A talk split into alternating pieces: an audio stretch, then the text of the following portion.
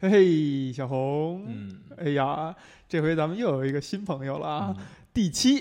哎，哎，先说说你为什么叫第七吧。没有，就是我哎在你有六个哥哥对吧？我在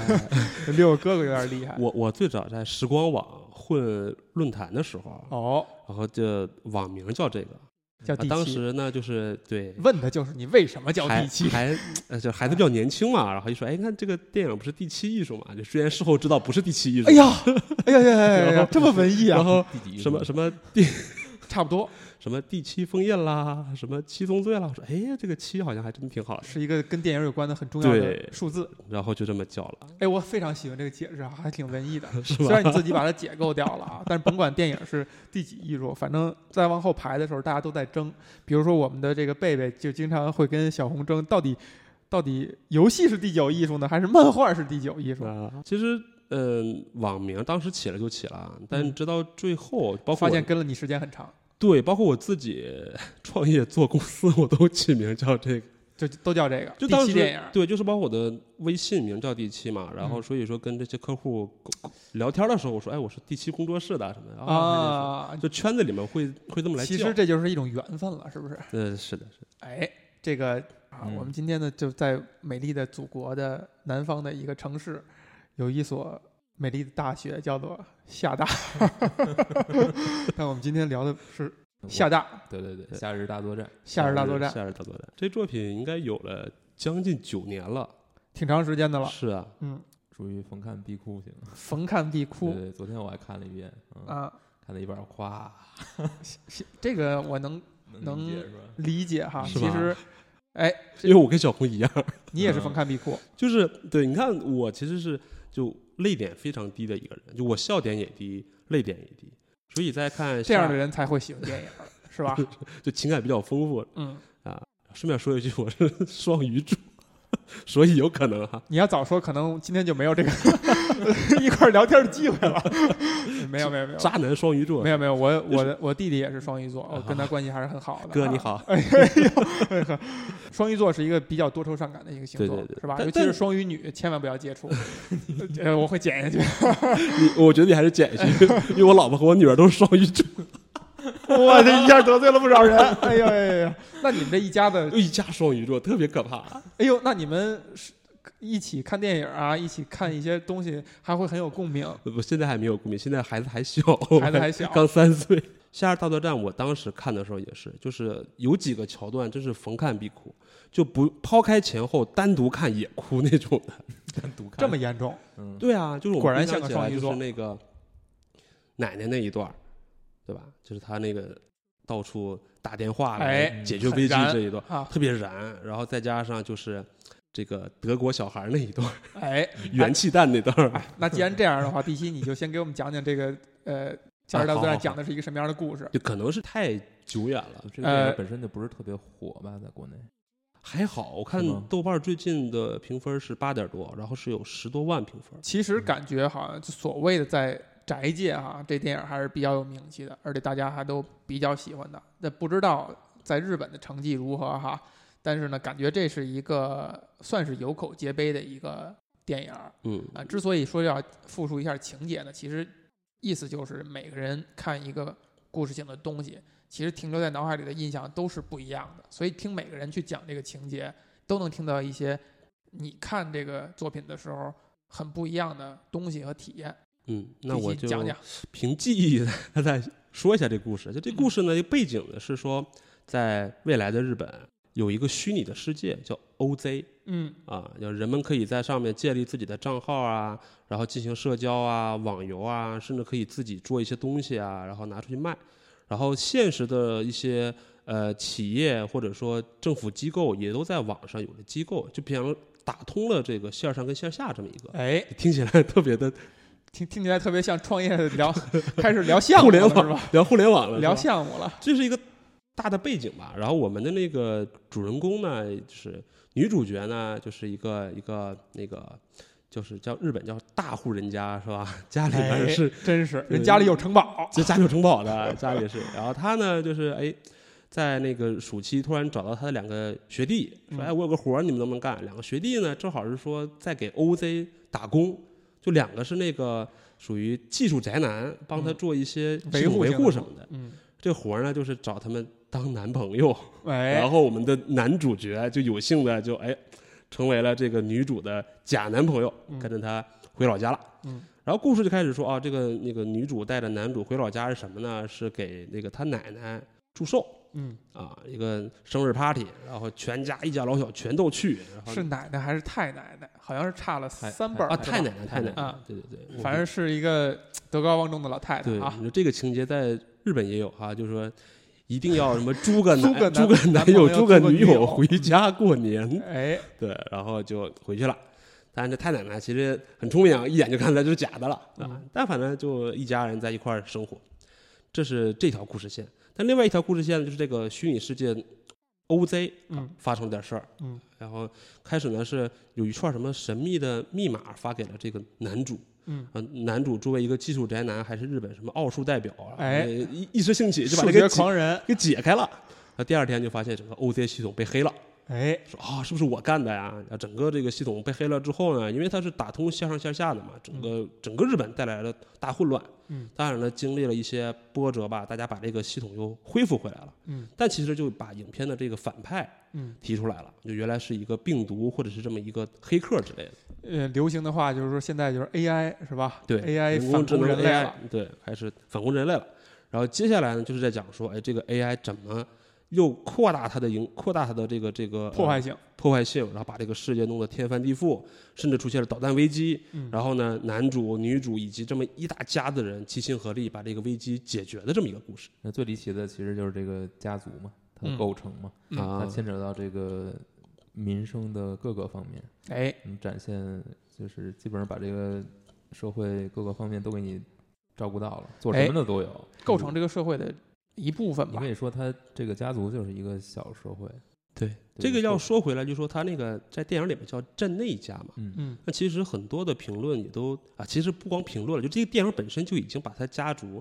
呃，实际直指的日本的这个家族已经带出来了，哦就是就是被称为什么日本第一勇士真田幸村， 哦，幸村战的国家第一族兵，嗯，对，就是哦，真哎田家族。那也他没有提到这个名字是吗？他没有因为我提到名字我印象里他提的是武田，对武田信玄，我就我就想是不是这个呃武田信玄这一支下来的，但是还真没往真田这边想。它是对，它是侍奉武田的一家，嗯具体是哪家，其实它倒没有明说。但是大家猜但但测但是他其真田。实有各种各样的细节都在说他就是真田田幸他们村家。第一呢，就是他说了他参加了什么大阪东之镇、嗯夏之镇，哎，然后呢，他们家那个有个盔甲，啊，啊就红色的盔甲，啊一下就想到了是吧？然后，而且他那盔甲的那个下面是有六枚铜钱的，那有六枚铜钱正好就是真田幸村他们家的家徽，就是这么多的线索，就是告诉你说，哎，这个家是大户人家嗯，啊，就比方说放到中国，就是刘备的后人啊，或者说赵云的后人啊，赵赵云的后人，赵云比较的合后适人，战国第一兵嘛，对其实是一个老兵对对对是比吧？方说他是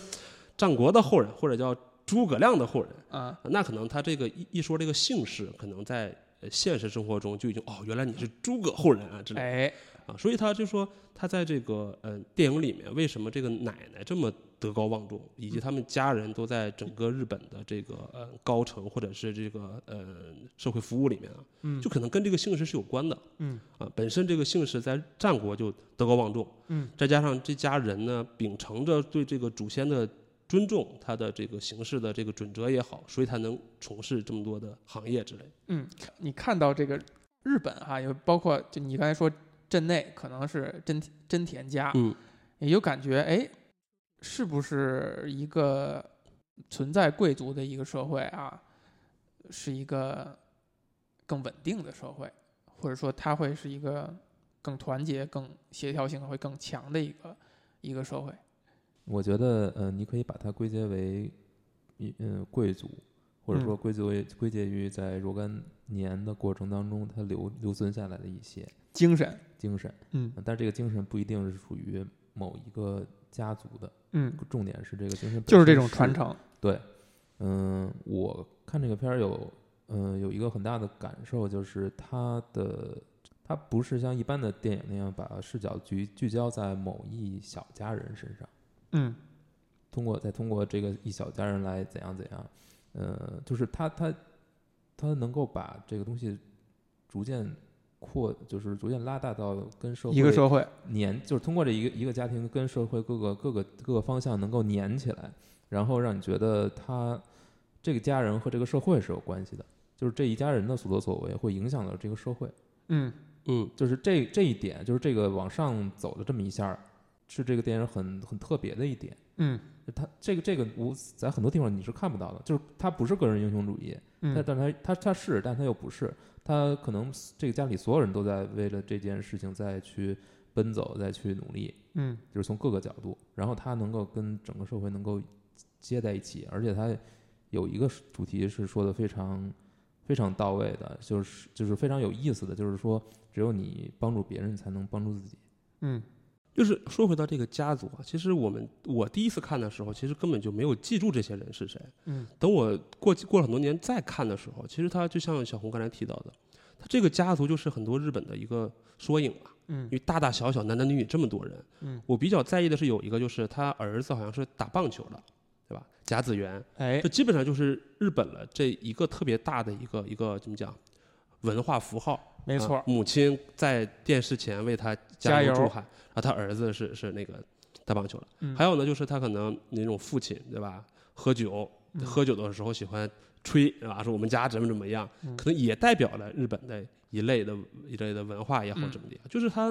呃仔仔细来看，其实每一个家族的人都能找到一些日本现在生活的一些影子。嗯，对，这个其实我觉得是还哎蛮还蛮惊讶的。你看你们俩都提到这点了，呃从这个小家族看到日本社会的影子哈。我恰恰觉得这是这电影做的好的地方，就是它没有特别硬的、强的去映射，就是把这一点作为做很大的一个渲染。我看完以后，我在想，就是发生了这件事儿，发生了这个网上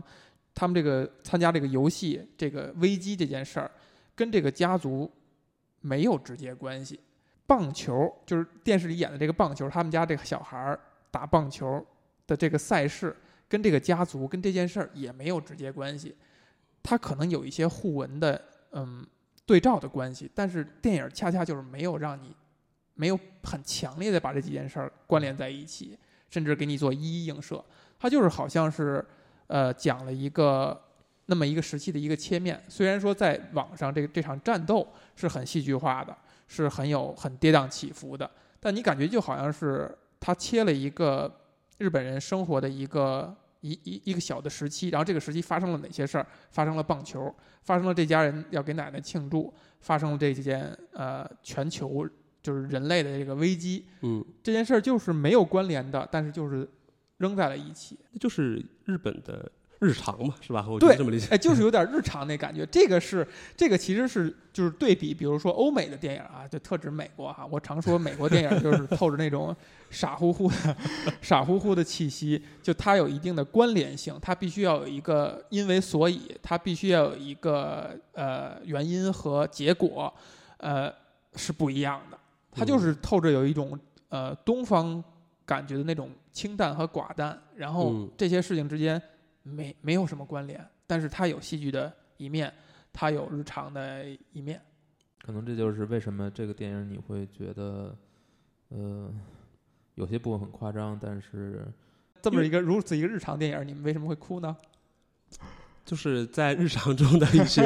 不平常的事情。嗯，先对问一个比较我走心的话题哈，比如说这个小红，小红这个控制不住情绪哭，这我很能理解，因为我对她嗯的家庭有一定的了解哈。啊嗯尤其是这里边又出现了一个这么如此呃强硬、如此伟岸的一个奶奶的形象，无论是奶奶还是太奶奶，嗯啊、肯定是会让他有一些呃映照。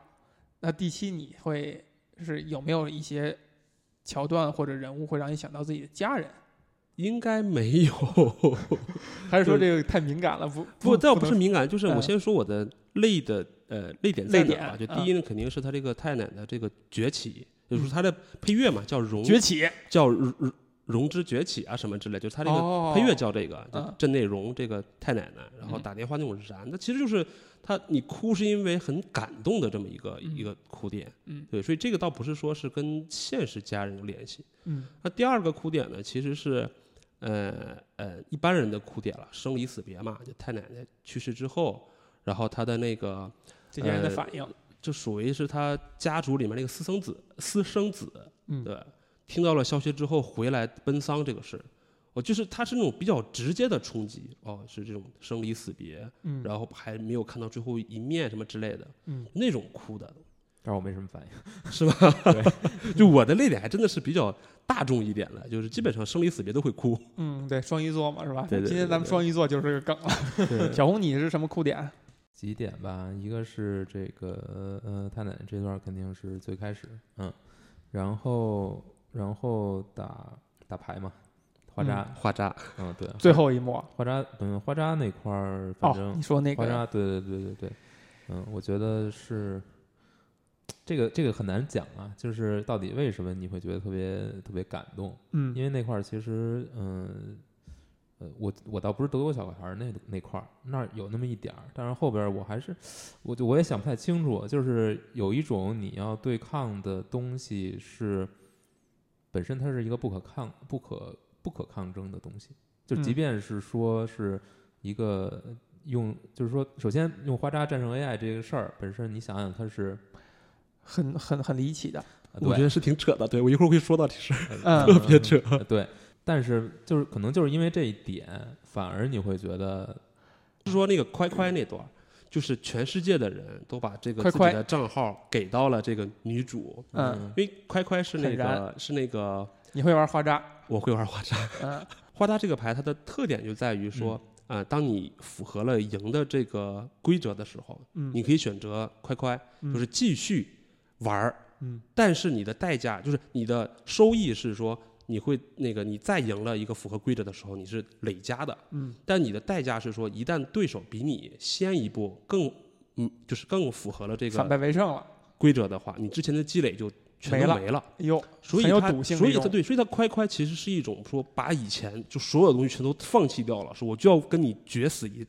到底就是对决死一战，嗯对吧？我不用管说我积累多少，有嗯有的人就像玩那个什么呃知识问答，说啊你已经积累到了十万元了，对你是可否以继续？你可以领一个冰箱了，对，你可以冰箱了，你可以是否继续？你要选择继续的话，那么十万就没了。嗯我说继续，哇，你已经赢了五十万了，是特不别是继续燃一百？我不要，我要继续，就是就是这么一种嗯燃的感觉。但是它前提就是说，我要背负了全世界人几亿的账号，我要跟你决一死战这种。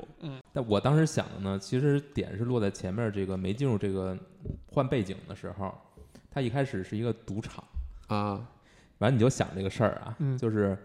最后人类到底是靠什么赢的呢？ 赌赢了，是啊，是靠他特别非理性的那一部分，呃，就是他没有，他也没有算计了，反而是那个你平常觉得就是好赌，然后烂赌，然后 不计后果，然后 你引向了一种这么奇怪的方向嗯那，种就是你然后就哭了。 因为我第二次看嘛，我不啊像第一次了，啊就是你注意的点都会比较奇怪。嗯就 casino 嘛，是一个赌场嘛，啊你就觉得哎，人类最后是靠着那个就不按理出牌，然后是靠一些非很非理性的部分，可能很在社会中都不是让你特别光彩的那些东西，哎反而靠这个方向赢了，你你就觉得哭笑不得的那个，哭笑不得，那你就个觉得感这这点上离奇是吧？是是离奇的，对哎哎，但是那个电影里面其实也提到了，就是那个那个叔叔，就是那个研制这个 AI 的这个人嘛，他说、啊哦，用花渣来决战，真是我们家的特色呢。嗯，他有这么一句台词嘛，是，就是说这个是他们家的一个特特有的一个文化他吧，他也结合就是花渣本身就是从战国传过来的，嗯，再加上说我刚才说了一大堆关于快快这个事儿嘛，嗯他这个游戏的最吸引人的点就在这儿，他就是舍弃了一切去奋不顾身去冲， all in，正好跟真田幸村这个家族的这对个悲剧色哦彩是很吻合的。嗯因为当时真田幸村为什么在日本上被称为悲剧英雄，嗯就是因为他在跟德川家康啊决战的时候，嗯带着十几个人还是二十几个人啊，反正就是人很少，嗯，冲进了敌方本阵，哎差点逼德川家康自杀那段儿。嗯但是后来还是输了，还但是是失败但是呃呃我我我就是这样，我已经不顾我以前所有的东西了，我就对要往前冲，赢了我就是决定性的，因为他是那个时候是呃这个两边的悬殊比例还蛮大的，就是说德川家康肯定会赢，嗯，但是呢，织田信春说如果我斩首行动成功了，哎我打败了敌方的 BOSS，这是就就是一个大逆转，嗯呃所以我就结合这么多，说他才会选择了花扎这个游戏。啊，那那这个游戏本身其实呃技巧性强吗？我我说句实话，我觉得技巧性没那么强。其 实还是以运气为这主。这为什么我说就看就是第一年看的时候，就第一次看的时候觉得非常燃啊，而且这个打败了 AI 啊。啊，等第二次再看的时候，尤其你还结合了现在什么阿尔法狗啊、人工智能啊，你这觉么得你牛不可逼，能赢他？就是对它是一个自我学习的过程不，。他学习需要大量的就是案例的积你累要案例积累的。好，我接下来跟你说，这花扎其实它是牌只有四十八张牌嘛，啊对吧？你就没其实他穷举起来很容易的不，是群体很容易，是说她呃女主角赢的那个牌面儿太夸张了， 好像是三光还是四光， 就是她把所有的大牌全拿走了。这但我但 小概率事件。对，但我觉得呢，就是如果你对于一个初学者或者他不太懂这个规则的时候，啊他可能说牌面上有大牌他不会吃，嗯，可能会出现这情况。但是像这种好牌全让一家拿走了，你会发现到最后，哒哒哒哒哒，就全都是什么三光、不朱露蝶、他什么嗯他青短、他可赤能短是，他可能是那个我有有处理。我嗯我觉得是那个 OZ 的守护者 杨那个约翰跟杨子，他不是咵给了他一套装备嘛，然后呃装备肯定是加哎了原一来些是什个么人民幸币啊运，玩家，加了一套幸运点数 呢。原来是人民币玩 家啊！这个这个高级黑是黑在这个地方我的，我我觉得你说那你说那两个大鲸鱼对吧？嗯什么那个约翰跟杨子， 这这全场都没有什么戏份，而且你你的世界被黑客攻占了，一点事儿都没有。到最后，哐给了哎我那觉个得第七第七 想象不到的还是个这么宅的人，从这个角度去想， 就是给了女主一套黄金装备啊， 嗯 是是是，然后就突然就赢了。 嗯，我觉得就是这个人民币玩家就是屌啊， 哎，我看到这儿的时候，一个一个感觉是说，呃，我猜，因为我不会玩花渣，嗯，但是我猜测它是一个跟运气有关的东西，它技巧性没有那么强，因为它毕竟是一个很普罗普罗大众的一种娱乐对游戏嘛，它不是一个技巧性很强的。然后我猜测呢是说，这个这个点它讲的是人类通过非理性的东西把 AI 给涮了。嗯，就是如果 AI 是一个很理性的东西，它不会选择用这种方式跟你决斗的。对因为只靠运气的话，这一个一个理性的人，他是不会用一个运气的东西去跟你做生死的搏斗的。那 AI 一定应按理说应该是一个理性的一个一个人格哈，所谓的人格，他这样去做呢，其实是某种程度上是被你涮了，被被你蒙蔽了，所以它代表的是呃我们如硬要解读的话，就是代表的是我们人类跟一种纯理性的思维跟 AI 相比，我们擅长的东西就是我们那种对情感的敏感度以及呃情感感情能够所带来的力量。就像嗯最后这些全球的玩家哈，这个呃把自己账号都交给了呃这个小姑娘，嗯这一刻你会觉得特别燃，就是对它是对一种对很它是一种很很普通的燃，就这种燃在各种电影里都能看到，但是你每次看你还是会觉得很激动，就是就就是因为这种感情太通用了。评论里面说。元气弹模式，啊 就孙悟空最早发的， 把气什么那那气给我吧，对对对，就是你，就是你感觉是，就是全世界的小宇宙都集中在一身哈，是对星矢也一样，对就是你感觉这种这种燃是你永远抗拒不了的。对，我说一个不一样的体验，就是我在重看的时候哈，我当我看到他们快不行了，然后突然出现一个小圆脑袋，然后说德国小孩那说账号段嘛，对，那德国小孩那样的时候，我的第一反应是这个小圆脑袋是不是奶奶？就是重看的时候，我已经忘了到底这个最后的底怎么样翻了。但是我在看那哦个个时候，我 想是不是神作奶奶？如果要是奶奶的话，哇，这就厉害了。就虽然也很俗气哈，就是如果你啊如果把这个最后这个小圆脑袋是奶奶的话，也很俗气，但是你觉得，哎，那就不一样了，这就就是真是一个纯科幻了，就不就是是一个奇幻就了。工壳机动队了，哎哎，但是呢，但是一看，哎，是全全球的玩家哈，就就一下啊就落回到了、落回到了现实我。我我说回一点啊，嗯我觉得，嗯，我觉得你不能说这个 AI 是完全理性的，哎，因为我觉得获取新知这个欲望本身就已经是它这个私生子给这个 AI 添加的一点非理性的东西了。获取新知，嗯对获取新知对不是理性我的。认为它不是理性的。嗯，那我觉得那如果真是这样的话，是人类当中最美好的一个品质，就是对于新鲜的好奇东西的一种。人工智能的不理性之处是在于它要胜负，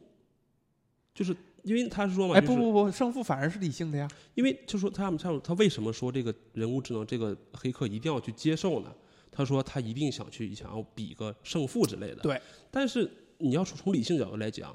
我不会去选择胜负，我只会选择胜。对吧？就如果说我是一个啊，百分百理性的人工智能来说的话，我只会选择胜。我会选择所有概率里面，对吧？嗯就像复联里面什么那个奇异博士穿越回去 一万多次， 就找到只了为找那种一，个可能我性觉。得这是纯理性的，但就是因为它加入了一种说你像把我剧小透了哎红说的，就嗯我这觉样得都没有没有开玩笑，头七都过了还说剧 透，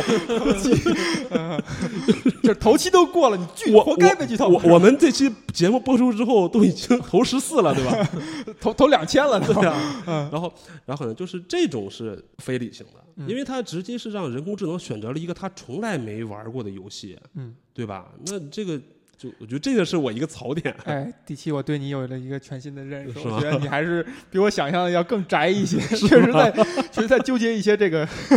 这个很有意思的对为点，啊为为了这期节目，我还是做了很多功课。真是真是真是这样真是，嗯嗯，对就是因为呃，我不知道你对于日本战国的这块儿的历史的了解和好奇是从何而来，如果是最早的萌芽的话，应该就是什么信长野望 之类哎的，，这这就种对了，这就勾勾对上了，是吧？泰格立志传、信信长野望这些东西，对对对你会对它有一个呃有一个基本的认识。对这个也是这看这电影我。以后我脑子里边一直在想一个事儿，我觉得经常就是对日本历史稍微有点了解的人呢，会经常提到一个槽点，就是日本人觉得那些很伟大的战役，在中国人看来那简直就是骑马打仗的一样的小小儿科。春战是吧？对，就村战就几百人打几百人，在我们这儿都是是曹操八十万八十三万大军就上来了，啊虽然也是号称那么多啊，没有那么多，但但日本人这种几百人战几百人，这大战就是几千人战几千人这种，其实是在一个这个大国来讲看是不像样的，但是呢，你却发现，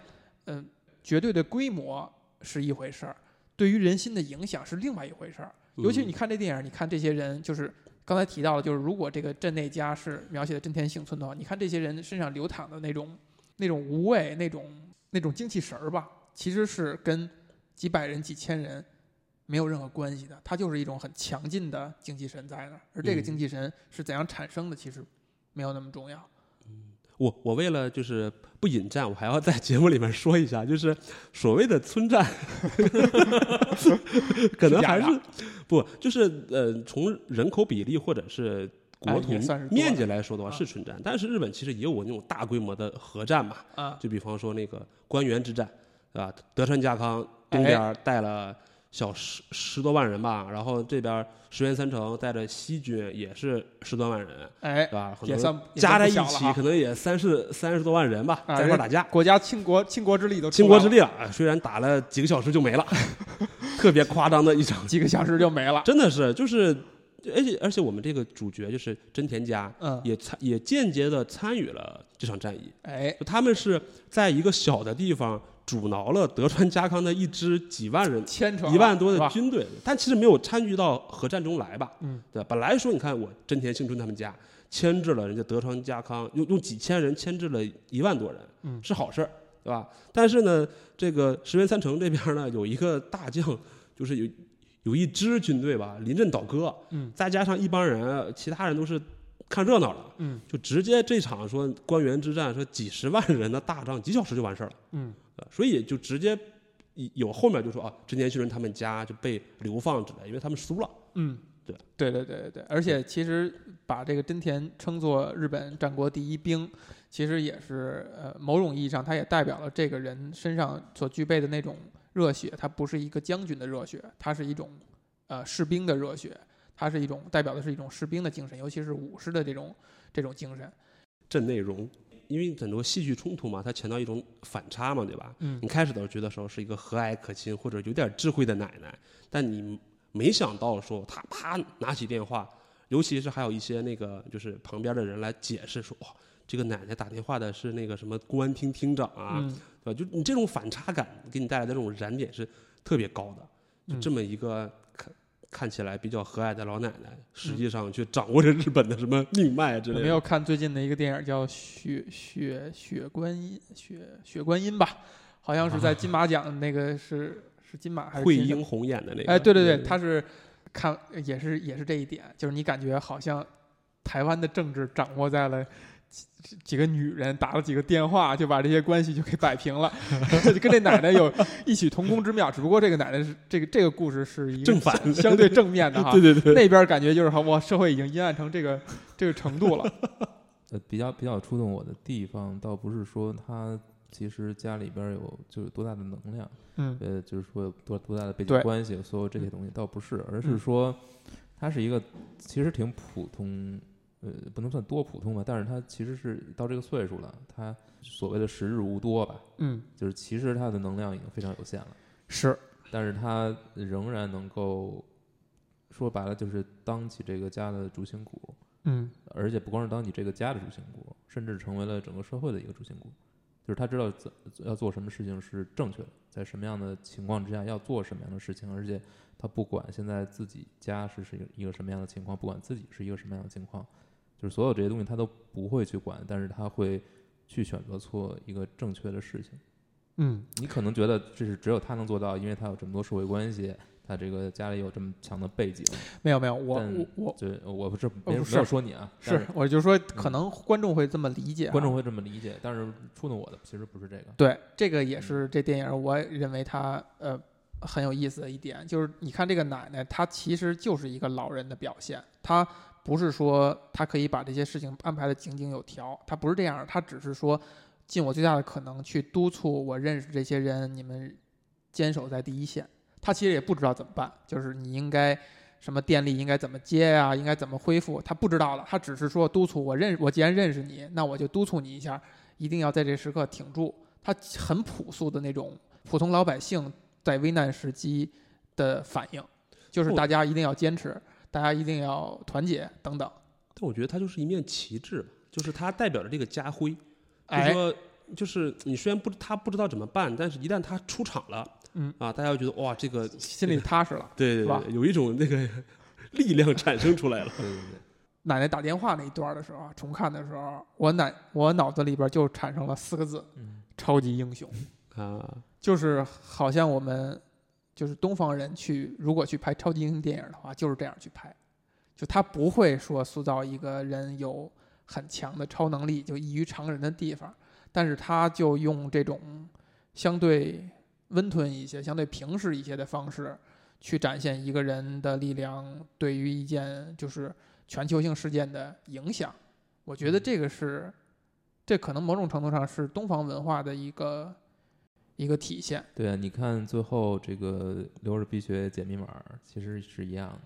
哎，它并不是一个多么，就是你看起来它就是一个很平，嗯不是很伪光正，不是是吧？就是没有什么戏，没有什么怎么说呢，就是没有那么可看，没有嗯那么可看。但是就是，而且你再想想这个设定吧，就是这个男主角的设定，嗯，是一个落选的人，而且后来又说又说出来，他其实以为自己发对了，其实也发错了，嗯就是其实这事儿也密码也不是他解开的，嗯，嗯，包括他们家的这个设定，也就是凡此种种吧，它都指向了，就是他不是你想象中的那个英雄，嗯，对。但他办的这个事儿呢，确实产生了很大的影响。嗯、对。啊但作为一个程序员出身的我来说，那段还挺燃啊的，你觉得还是挺燃的？就是当时边上有人解释哦。心酸，当时就哇，好燃呐、 你确实比我们想象的要宅很 多。就是我能理解到导演的那个梗儿，就是嗯对，他流着鼻血突然在停住了，大家的一个戏剧冲突是说，啊，这个人是不是崩溃了？是不是对对不对，行我也了是这么想。突然开始打字的时候，边上还有个小孩来了一句：“哇，心酸。解释一下解是释吧了一下，我当时就炸了，说：“我靠，太牛逼了！”啊关键是还两次心酸，第一次被改了之后又被解又又点了一下，整个全世界就被就被就解救了。 哎，对这个你觉得是不是来自一个宅男的幻 想？那就是你要说说说回来，刚才那个小红说的是那个不断的失败啊、挫折呀、我觉得可能得聊一聊西田守这个导演了。 哎，嗯对，真的是跟他个人的经历有关。嗯，首先这个片子，比方说《夏日大作战》，嗯就是因为我看了一个关于他的纪录片儿嘛，他讲这个片子就是说他童年跟家族人关系不太好，小的时候呢是呃，用他的话讲是有一点呃语言障碍，口吃啊、结巴呀、不太会表达的。嗯然后呢是靠母亲养大，他父亲好像是铁路工人，就常年不在家，啊，所以他是母亲带大的。然后小的时候呢，铁看着道员，看了一个宫崎骏导的那个《鲁邦三世》啊这个动画片儿。对对对，宫崎骏导过一集《鲁邦三世》，然后呢导过就一集对这电影版吧，啊，对这个孩子，这西天手就产生了一个决定人生的这么一个启蒙，哎呦，他就决定说我以后要当动画导演，然后他大学就还特学指动画导演，对他大学就学这个专业的啊，啊毕业了之后就去宫崎骏那儿去面试什么之类的，被人 pass 然了。后失败了，哎，对，故事通常是这样的走向。 通常是这样的，就然后就失败了，然后他就去了东映，然后在那儿就呃做了九年的就是那些动画吧，嗯，然后呢，就是做了一个《数码宝贝》的电影版，《我们的战 争》哦啊，就实话了，然我后都就炸了。那那那那个片确实不错，然后就炸了。真的整个这个导演数码宝，贝《数码宝贝：我们的战争》，因为这个片儿也是个槽点，嗯你们有兴趣看看的话，它是。就为什么很多《夏日大作战》后期的粉丝就是觉得这个事儿没有那么神神作呢？是因为它完全 copy 了数码宝数贝码宝贝这一集，它就是数码宝贝这一集讲的是说，它不是有那个数码什么那个那个宠怪物兽宠物嘛？啊，正好讲的是一期说，哎，在电脑世界里面有了一个奇怪的宠物嗯，它靠吃数据为生，哒哒哦，哒哒哒吃，越吃越多，越吃越多，最后对整个社会产生了影响。相当于那 AI 对，然后呢，最后最后甚至发生了什么呢？这个这个里面那个怪物数码宝贝嗯启动了导弹，就要导弹要危机炸人类一模一样，啊嗯包括计时的这个感觉，包括这个导弹的这个画绘图的感觉，所以啊，包括说最后人们就是解救了危机，就是跟《夏日大作战》其实是一样的。嗯，所以为什么很多很多人说啊，这个不是神作啊，是因为导诟演已病经他玩过一次了，啊。但确实那次是炸了。炸但了这个故事是数码宝贝自己的故事，还是导演的故事？应该是数码宝，应该是导演自己的故事，我觉得。因为数码宝贝人本身就是已经是一个 IP 了，已对经是对一对个，所对以吧？所以我觉得说，就是因为他的一个想象力，然后呢，哦，这这这个还挺关键的。如如果是如果是数码宝贝的故事的话，那就是《夏日大作战》抄袭数码宝贝了。 如果是导演导演自己的故我事跟你的讲话，，沙啊大作战抄袭的还不止这个， 呃，个我要加双引号的抄袭，啊， 因为因为二零零三年还是几年，那个呃，细田守跟村上隆，就是 LV 找村上隆，啊 就是日本的一个艺术家，啊做了一期广做了一期广告，叫《超扁平之摩根》。然后找的导演就是细田守，然后那个那个那个场景跟《夏日大作战》也很像，原来这个导演 善于自己去复制 了。对，但是呃，说回来，啊就是说，上、所以我觉得说可能是导演自己的故事，不是说这个作品本身的。嗯。然后呢，哎，这个故事中的戏套路来了嗯，宫崎骏、金宫卜崎力骏就找到了， 说，哎，小哥你不错啊，对吧？听说你很有潜力，帮我做一做新作品吧。这就哈尔的移动城堡，啊，你们的是新面联手容做的都吗？都凝固了是吗？是哈尔的移动城堡就交给他了。嗯，然后西天手闭门造车造了九个月，黄了。 那个纪录片里边，我确实凝固了，这些是这都什么情节？ 啊那个纪录片讲的就是说他，说他那段时间可能是觉得年轻气盛也好，我怎么也好，说哦，我得到了宫崎骏的信任，我一定要用自己的方式，对吧？我也不听别人的一个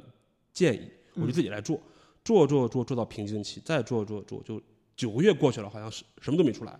什么都没出来，今天干嘛呢？你得采访一下他。拿然后人拿人家的钱，对，然后就被 fire 掉了。然后当时业内就开始传说啊，这个西天守导演已经江郎才尽了。哎，我那个真是给他很大的一个打击一个拍，数码宝贝的人，我觉得没什么可说“江郎才尽”这四个字啊。 这但反正嘲我看讽，他有了这个机会，对吧，嗯而且还是他童年的这个偶像嗯，宫崎骏，然后结果没做出来。然后之后好像打击就是比较大对，之后好像就是又辗转了一些吧，因为你有了这个打击，别人就不信任你了，嗯所以他很多提案都失败了。嗯，对，直到最后他好像加入了那个就是 Madhouse，就是风盒子那家动画制作公司。嗯，然后他的翻身之作呢是那个《穿越时空少女》。哎，嗯，呃，原来因是为《他穿越时空少女》是很早的一个一个 IP 了，就是他有他自己的什么动画版、电视版之类的，嗯，所以他拍的还好吧，对吧？挺不错的。对，然后之后呢，啊、他又重新得到了信任，然后就是《夏日大作战》。嗯，当时纪录片里说的是，《夏日大作战》最开始只在六家影院上映，就上映规模很小，但是凭借着高的口碑，给它带来扩映了了巨大的票房跟这个号召力。所以说回到那个就是导演本身嘛，我觉得导演在他很多的作品里面都反映了这一个元素，就是不要放弃。嗯，就他可能本身就是这样的一个人，说我不是什么天才，那我努力了失败了，努力了失败了，但是我没放弃，对吧？那我继续做，有可能成功。他宣扬了这么一个烂 俗价值观吗？真的是啊，你想他，而且他真的是把他的作品跟他的人生结合起来了。嗯，这就是我我有时候我在评价谢天的时候，我觉得他不是一个天才，他没有说那么大的脑洞想象力，他只是把自己的生活用动画的方式表达出来了。比方说那个呃，《穿越时空少女》好像是说讲他他自己在学校的时候就不太愿意、不太会跟人沟通之类的，这是一个。然后《夏日大作战》是因为他的 家庭关系不太好。所以他就想象了一个家庭关系对好，的，他真的是这样。包。括那个他下一部作品那个《狼的孩子雨和雪》嘛，嗯讲的是他母亲，一个母亲带两个孩子，嗯我觉得是双重，一重是讲他童年的时候母亲带他，嗯一重是他那个时候好像刚好也有个女儿，就是育儿这段时间嗯加上来了。然后他再下一部那个《怪物之子》，对吧？我觉得是他幻想了一个父亲，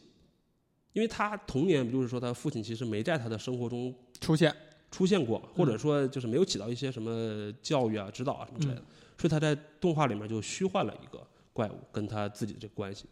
他自己也说，就是他觉得说动画，他做动画呢是希望把那些不幸的人生啊、不幸的这些事情啊，把它讲成幸福的，一种对这样的这种一个方式来展现出来，给大家一种鼓励、一种信心。对，可能算是你很喜欢的一个导演吗？呃，也不算吧， 但但是呃，就是了解是到这个程度都不算，你可真是个宅男。首先《夏日大作战》作品我是很喜欢的啊，嗯对吧？但他之后的其他作品反正就没有那么的，就我个人感觉没有那么惊艳了哎，啊，所以就说你哦，你就把一它提到这个哈，我记得小红你对这个《怪物之子》也是很喜欢的，嗯，所以吧这个导演看来跟你很有缘分。没有《狼的孩子》，我就没鼓起勇气看， 这主题我就没什么兴趣。是吗？对对啊，它是育儿的嘛，就讲一嗯个单身母亲如何养育两个有狼血统的这么一个孩子这么一个故事啊，啊。你看《夏日大作战》，我也是就真是机缘巧合了，呃，不然我也不会去接触的。我也我确实记不得是为什么要看这个片儿了。我觉得这个片儿就咱们看都还是很正常的，因为它毕竟是有游戏元素哈，然后就有点这种动漫宅的感我觉。看的时候都不知道它有游戏元素，嗯，所以所以你机缘想就是没有任何期待感的碰这么一片儿，你说那个那个状态 有点受不了缘分，很受不了。嗯，嗯但是你刚才说的一点，我觉得嗯是挺是挺对的。你说它跟这个呃数码宝贝对吧？就是它有一个原型在那儿已经做的就是八八九成了，嗯然后在那个基础之上再来做，我就想到其实有很多我们认为非常经典的作品，确实它是有一个已经有积累的过程有的，骨架完成的原型了。嗯，对，要说呢，就说回 MGS 了， 嗯就是 MGS 一，所有人都觉得是是这个系列真正诞生或者说真正起就是成名的这个这个作品。嗯但是它前一部就是那个二 D 的第二部，嗯，就是小岛秀夫自己做的第二部，其实它的大量的桥段、大量的元素，就那就是包括整个剧情的结构，包括很多梗、很多这个桥段安排，全都全都有了已经。嗯，三 D 这个作品就是把它转成三 D，原来那个剧情拿过来，基本上是来一遍，嗯然后做改动，在那个基础之上再完添加善再完修善、缮。再修缮，最后就出了一个非常非常完整的作品。哎，对于这个事儿，你们俩怎么看？你去想象一个好的作品的时候，你往往会带着一些很浪漫的情绪，觉得它是一个，比如说灵感所致，然后，呃，呃，我就就是天马行空的想象，然后最后收敛成了一个很精美的作品，就是浑然天成。你会有这种浪漫的期许，或者嗯说对它这种预设的一种想象。但其实往往有一些作品，它是经过几次呃迭代迭迭代，我觉得可能就是天才跟匠人的这么一个区别吧，你就是你还是相信天才存在啊、我相信天才，但我觉得没有那么多天才。比方说啊，我熟悉的一个就是，啊，也不是熟悉了，就是奥斯卡导演，就是那个呃叫什么巴别塔那个那个呃那个呃导演墨西哥三墨西杰哥，导演，对，名他的名字不太好记，特别长，冈萨雷斯嘛，啊对，冈萨雷斯。嗯，巴别塔是什么？三段故事怎么发生？那你看他之前的作爱品情在《狗二娘十养一》课》也是这个套对路，对《爱情是狗娘》也是这个套路，也是这个套路我，就是把这个套路，哎，精精修细琢，最后成了一个好的作品。对，我就是是我我是认可这先样我的是先对看的巴别塔，当时觉得我简直惊为天人。但是你后来你再看他以前的作品的时候，你发现这都是有来由的。这就像是呃前一段时间说哪个导演来着啊？那个谁，韦斯安德森，韦斯安嗯德森的后来作品大家都都会觉得惊为天人。但是你往他以前作品倒，你发现都是有根儿的。他这些讲的东西，他拍的这些结构，他以前全都用过。他只是说现在他的条件更成熟了，他的所能调配的资源更充足了，他把他现在做东西做得更精致了而已。嗯，就包括比如说像拉拉烂的，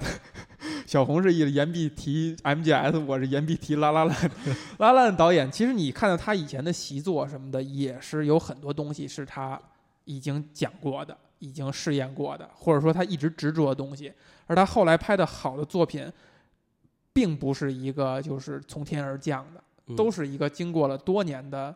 呃迭代 迭代出来的。对，因为我觉得就是这种那这事儿变得太不浪漫了哈。对，是不浪漫，就是这种艺术创作啊，因为它艺术这个东西呢，还是让别人来评价的。就如果哎说你自己做个东西，我不让别人看，我怎么做都行，对吧？但是你毕竟是做出来让别人来评价，让别人来看的，就是奥斯卡也是别人给你投票的，啊对戛纳也是别人投票的。那你总要有一些就是特别鸡贼的，或者说特别这样说，我如果这个事 儿，我如果这个效率事的情是吧做对了，我就不要变，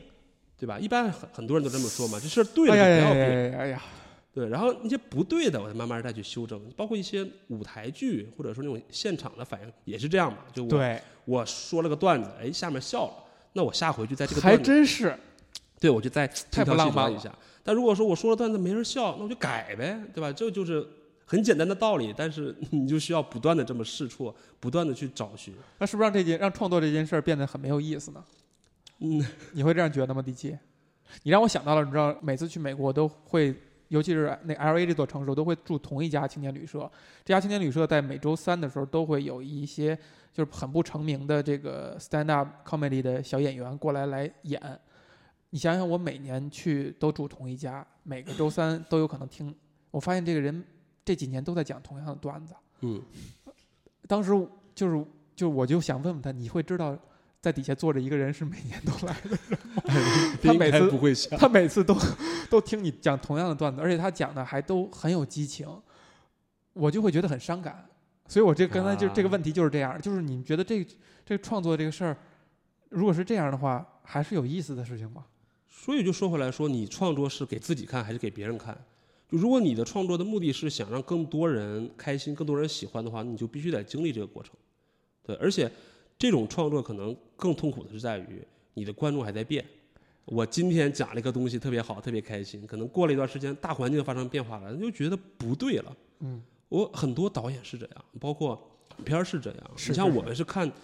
港片儿出来的人，对但港片儿其实它的内核没变嗯过。很多就包括我们以前看港片，为什么觉得这么牛逼、这么好啊？到现在发现它没怎么变，但是是观众变了。所以很多港片导演为什么会出现两极分化？就说啊，以前那么为什么那么经典，哎现在为什么？不一样的点在于，那你说那些港片导演，他是真心热爱他创作的东西，还是说他在当时他是为了市场需求，为了迎合观众的口味，做了这样一种风格，然后他只会这种风格了？我觉得是这个是不一样的。后面会多一点，后一种会多一点。它毕竟还是一个说靠，那就是那其实就是他自己停止革新了，他已经停止再去了解现在的观众的口味，根据他们的口味进行调整了，是的呀。有的人是在调整嘛，所以嗯很多的港片导演可能说啊，那就适应的比较好。对，有适应的比较好，但有的可能就是说，我明明以前是成功的，对吧？我凭什么要改呢？我坚持自己的风格，嗯啊，也也可以，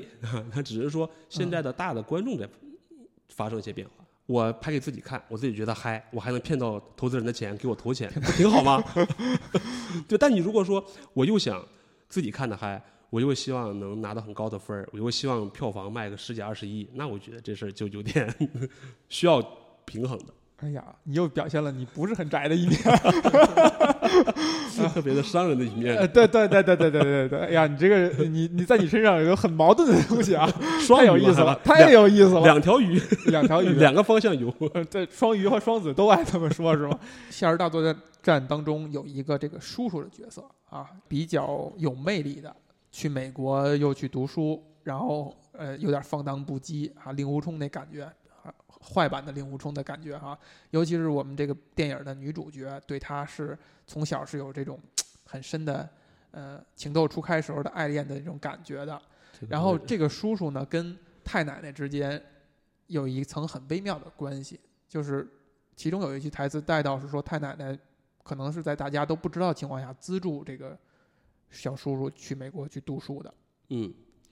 呃，你们怎么看这个情节？就是如为什么这个故事会这样去写，以及这个情节在这个故事当中是一个什么样的作用？我先说啊，我觉得这是两个地方。第一个地方是我刚才说了，西田守是想讲家庭嘛，嗯所以他又回到了这个家庭层面。嗯，那就是最开始说太奶奶知道了自己老公在外面有了女人，还生了个孩子，哎，那他还能接纳他。那可能在嗯不同的国别或者不同的国家，在这个问题上会有一些争议啊。但是在日本，可能他选选择了说啊，我就养着他，可能嗯这就加了一层这种亲情，就我不是他不是我亲生的，但我还能把他养下去。日本的女性对于男男性出轨是宽很容度开非明的，常高，非嗯常不是开明就是宽容宽容非度常很高彼此宽容，彼此对，别彼此宽容，彼此宽容，彼此宽容。所以，所以这个地方就是说，这嗯就是为什么人家是发达社 会，你是发展中 社会。就抛开这层社会关系来说，就是那确实是一个不是自己生出来的孩子，嗯，还能没有什么虐待啊，也没有什么区别对待，还能把他你不觉得这是一种政治正确吗？啊，这我问一个问题，你嗯们觉得太奶奶这个角色假吗？这是一个好问题。你觉得嗯她有虚假的部分吗？我觉得会有，就他基本上是神化了一个个体，就是一个圣人的感觉。对，就我觉得这就是我们东方人东方文化对于一个美好女性的一种想象。你想想，她是一个呃一家之主，就是很很有主心骨这样一个人，但其实她并不是这个就是社会构成的呃社会正常运行构成的一个很重要的一部分，她是一个家庭主妇，但是她却怀着这样一种你在社会正常人身上看到那种呃无畏那种对美好事物的向往，那种开明，集中在这样一个人身上，其实就是我们对于一个东方女性的一种想象。至于假不假，我先说我的看法，嗯我觉得她不假，你觉得不假？因为她有很多手段来避免，避免什么？就是从创作层面看，就是避免她这假。避免这个人物假。哎，你能看到她对于时局，对这对于世界上到底发生了什么，嗯，其实她没有特别清晰的认识。对对这个事儿她是不知道是怎么回事儿的。嗯对于 OZ 或者什么的，她其实是不清楚的。但是她呃知道在这种情况之下，她要去做什么，而且嗯她去做了。嗯这个可能就是她就是我为什么她你觉得她不假，就是因为她确实是一个老年人应有的状态。她对这个家庭到底在发生了什么事情，或者说她对这个家庭的，就是她不是那种事实层面的掌控，只是说一种只是一种精神层面的掌控。但嗯事实层面的话，她是表现出了一个老人应该有的状态的。嗯就是这个事儿，我能包括她看这个孩子，嗯，就是他到底是他那个太奶奶是他不是到底做什么事儿是不是一眼就看清楚他不是东大的，不是什么的？我觉得也未必。嗯，问题就在于他看的比这个东西可能要更深。他觉得看到他对他女儿、对他孙女儿是有感情的。我觉得对是这哎样。而且而且最重要的是，这个老太奶奶，你觉得她假不假？其实并不是这个故事最想去谈的东西。她代表了一种非常理想的人格，我们对一个完美的老年人、完美的长辈的一个幻想。期许，我们的一个期许。但你要想，就是其实老年，其实很多可能很多老年人，或者说很多我们还没到老年人，我们对自己对一个完美，就是我们对太奶奶的期的认知和对她的期望，嗯，对这么一个形象的。这种期，我们希望自己变成她，或者说我们希望我们有这么身边有这这样的有样人一个长辈，嗯，其实它本身就说明这种期许是我们的一部分。对，我们就是想要这么一个东西，而且很多人其实是往这个方朝这个方向在努力去成为的。这个我觉得是就是电影表现出来比较比较纯粹的那个东西，啊，对，就是他他他很纯真的那那一面。我是觉得，呃，甲是这样来理解的，是他这个故事题材或者这个类型就决定了。啊不，我是我只是那个伪光正那种感觉。，对，就是因为我觉得是这样。就第一呢，它是一个日本动画片，嗯而且日本的很多动画片它基本上还是这种，就比方说但是很多哎日本动画片就让你觉得特别假。有一句俗话，就是在很多日剧里面，就说日剧无反派，你哎，可能也听过，就最是说最后都会给他就是掰总一会下把它洗白。嗯我觉得这是市场决定的，就他你是你的目标人群是不希望有这么多复杂的东西在的，他喜欢看这种比较纯粹的，所以他就会拍成这种，尤其他还是动画片。所以我觉得说，我所说的假呢，可能是说跟现实社会、跟残酷的现实社会相比，呃，有一点假，嗯但它就是幻想的成分嘛。嗯那你说西天守本身他自己也说了，就是因为我现实生活中我没有那么嗯幸福，我才希望做出一个幸福的电影给大家动力。重点是你怎么能够让你表达的纯粹的东西不会流于俗套，不被别人去把它误解成一个很平、很就是你如何把一个纯粹的东西表现的也纯粹，而我不是对我发现就是这个电影，如果你会谈到你喜欢它的话，或者说你它深深打动你，能让你哭的话，是因为你被这些东西感动，对吧？对刚才咱们也谈了很多了嗯，就包括你觉得燃的那个点，那个燃的东西是什么？就是那个纯粹的东西，对对吧？如果你如果一个人在看的时候，时刻在想这些东西是用来麻痹人的，他不会感动的，他不会哭的，嗯，他他时刻想着这个社会的比较阴暗的东西的话，他不会感动，他不会哭的，或者说，呃，这正正因为社会太那啥了，所以看到这些感这些点，你才会感动，才会觉得它是美好的东西。我觉得是假，但是合理，是因为说它在这个整个的故事里面它是合情合理的。嗯嗯呃，我为什么要提假呢？是因为我最近还真关注了豆瓣的差评，关于这部片子的差评，哎很怎多么人说的还也都集集中在就是大家觉得比较假，觉得啊怎么有这么多机缘巧合的事情啊，太什么燃。就可能他们是站在一个呃写实主义或者是什么一个主义来看这个片子的时候，他就觉得是这样。对哎，关于这点你怎么看？我觉得就是跟受众有关吧。就比方说，我这个受众就是天天关注负能量的，关注丧文化的，嗯，关喜欢海边的曼彻斯特的，他不会觉得， 对吧？就是这么你还想黑海 海曼吗？哎海不曼我也很喜欢，我也很喜 欢。不是我，我问的那点是这样：小红其实偶尔也会执着于一些，比如说机缘巧合，比如说太多偶然、太多巧合。我是想再问这一点，就是对于大家对于巧合、对于戏剧冲突是怎么看的？其实就拿这个电影举例哈，我认为它不是巧合，就是可能在电影里描述那个世界，有无数的家庭，有一部分家庭在干跟他们同样的事情，而电影只是选择了这个家庭，从这个视角切入了，而恰恰最后这个人是，呃，解救了这个危机的这个人而已。可能其他家庭，就日本那么多战国时期留下来的遗老遗少哈、 可能也有大城堡。也有一大家的人也在这个危机当中起到了各种各样的作用，只不过他们不是最后那个 pull the trigger 的那个那个人，嗯而已。这就是它，我觉得这就是一个戏剧的最核心的一个点，就是我们看到了一些呃巧合的事情，我们看到了一些呃所谓的无巧不成书的事情，其实是说世界上发生了无数的故事，我们恰巧只拎出了这个故事而讲，而这个故事之所以被大家讲出来，是因为它有它的戏剧的成分而已。对我们可能只是说在一个度的衡量，就大家觉得说这个巧合，嗯，这个是这不是个太度太这那个戏度剧是了？在太自己假了的接受程度之内还是程度之外这样的。嗯因为很多在很多这种现实事件发生之后，评论的热评都说啊，小说都不敢这么编啊，什么什么那个故事都不敢这么演，就是这样。就现实世界上也是这样，天天上演这种特别巧的事情，也就看你的技巧了，对吧？你拼凑的好，对吧？哎，我就买单，我就喜欢。你稍微拼凑的不太好，我就觉得假，我就觉得不好。 我觉得这个，我刚才其实想说的也是这个，就是其实是技巧层面的，嗯就是你让如何让人觉得，呃，没有那种，呃，就是日本的作品里面有非常强的这种说教的意识，就说教的成分，就是他们特别喜欢说教，嗯就各种各样的作品里面，嗯就是你已经你已经看就到把这些东西明白地说出来，对，就是通过台词，通过呃主人对对公对是吧？ 对要是 燃的要喊出来，战斗，优异，突然就热血漫画了。对，就就是有这个毛病嘛。嗯但我觉得起码呃，太奶这个人物其实是没这些的。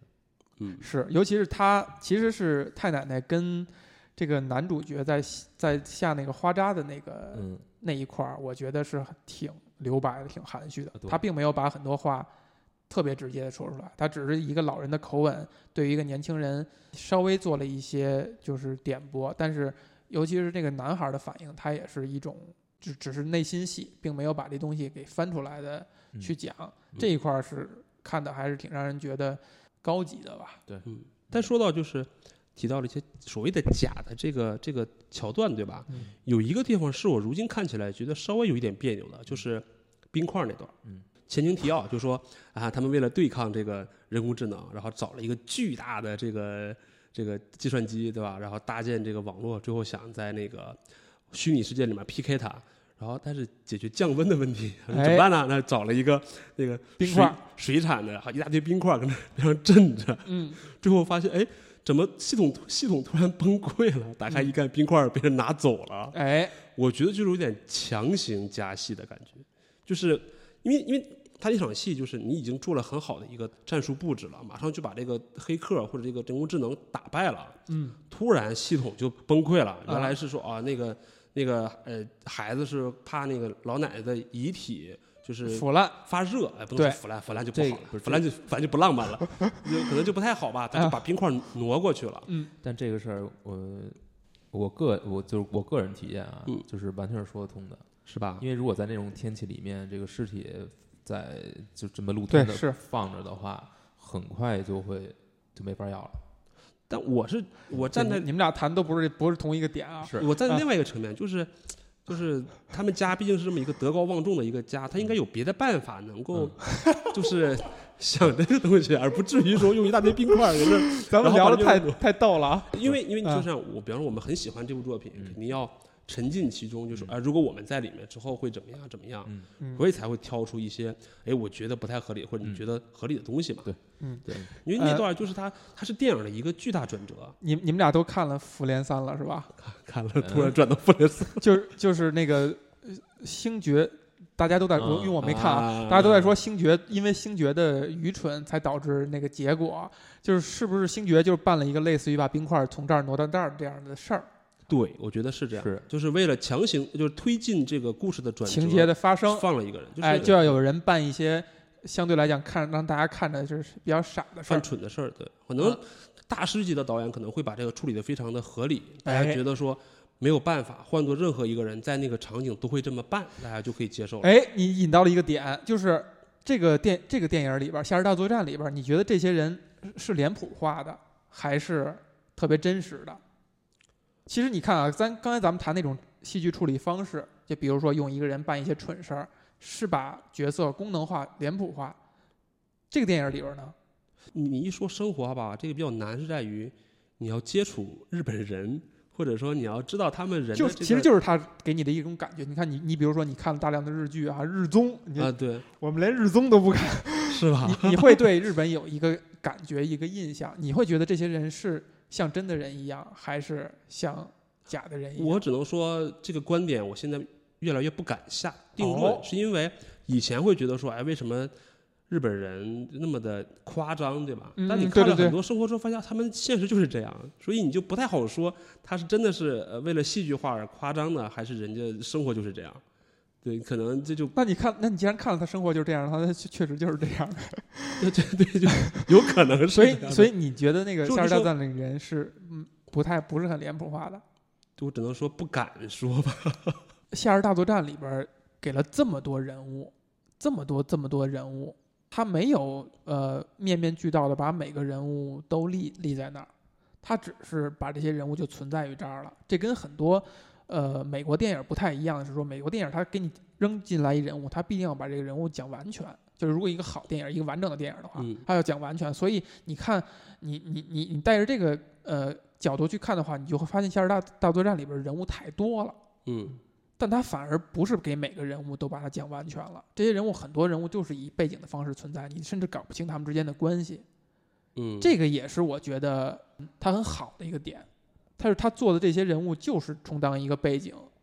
它是不符合我们对于一个完整故事和戏剧的一种期待的，但他就这样去做，明白？因为他他就讲了一个很就真他实，就他不是七个葫芦娃，说每个人本领都不一样，七种颜色、七七种符号，而是说他们都是芸芸众生，就是家庭的一他有份子。他有十四个、十五个什么葫芦娃是吧？啊对对，其他人就就就只充当一个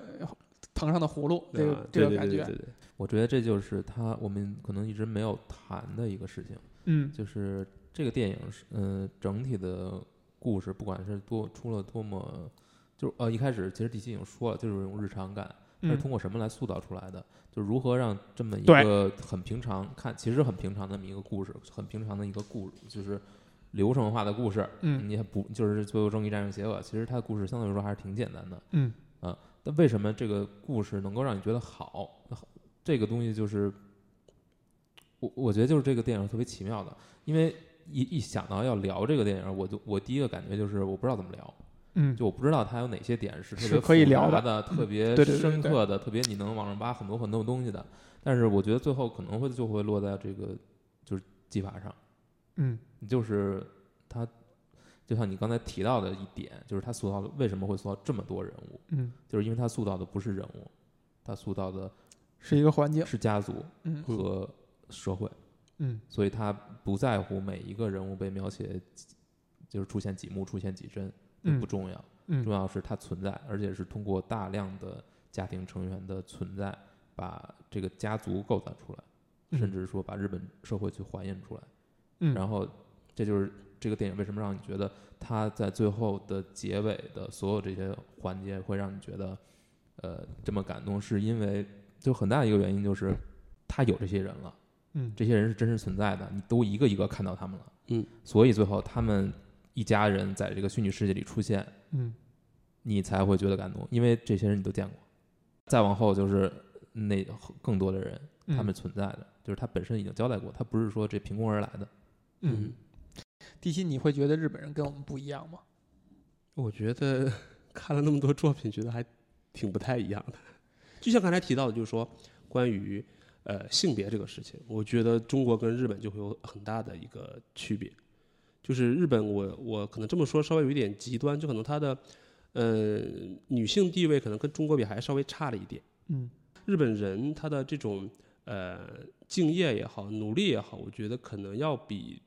嗯我们这边要会更强一点。嗯嗯可能受限于它的环境吧，可能这个国家现在就是这样，就是面临这么一个泡沫之后要生存衰落艰难，对，所以他每个人必须得多几样技能傍身，对吧？尤尤其比方说，我像关注一些日本日娱、日本娱乐圈跟中国娱乐圈，就可能日本的明星恨不得就说，哎，我得会戏剧，我得会唱歌，我得会弹琴，我才敢出来。会对我得会各种各样的东西之后，我才敢嗯、接一些东西啊，不像中国现在可能更注重 于流量一点啊什么之类的，嗯可能中国的环境会更宽松一点。要有个过程，因为我们现在还在看研的过程当 中，对，可能人家正好已经过了了。那个过程了，是对，吧可？能可能跟中日相比的话，可能中国现在慢慢在往那个属于日本的黄金时期走啊，对吧？啊，嗯、可能那时候撒钱都不太在乎的时代，所以可能大家的环境会宽松一点。但日本已经过了那个时候了，大家嗯这个撒钱也没那么容易了。哎对，你们俩看完这电影以后，会觉得电影里边的人跟中国人像吗？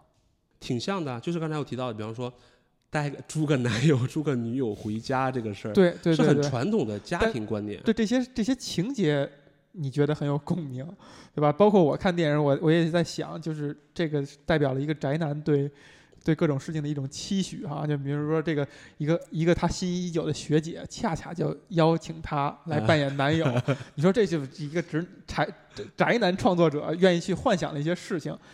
我有一个不一样的感受是，恰恰这个英国的这个哈利王子的大啊婚。是吧？我是机缘巧合打开 YouTube，我发现在直播，我就看了两眼，哎，这个不需这个不存在的网站，你怎么能看到呢？打开了一个不存在的网站，我看看了两眼，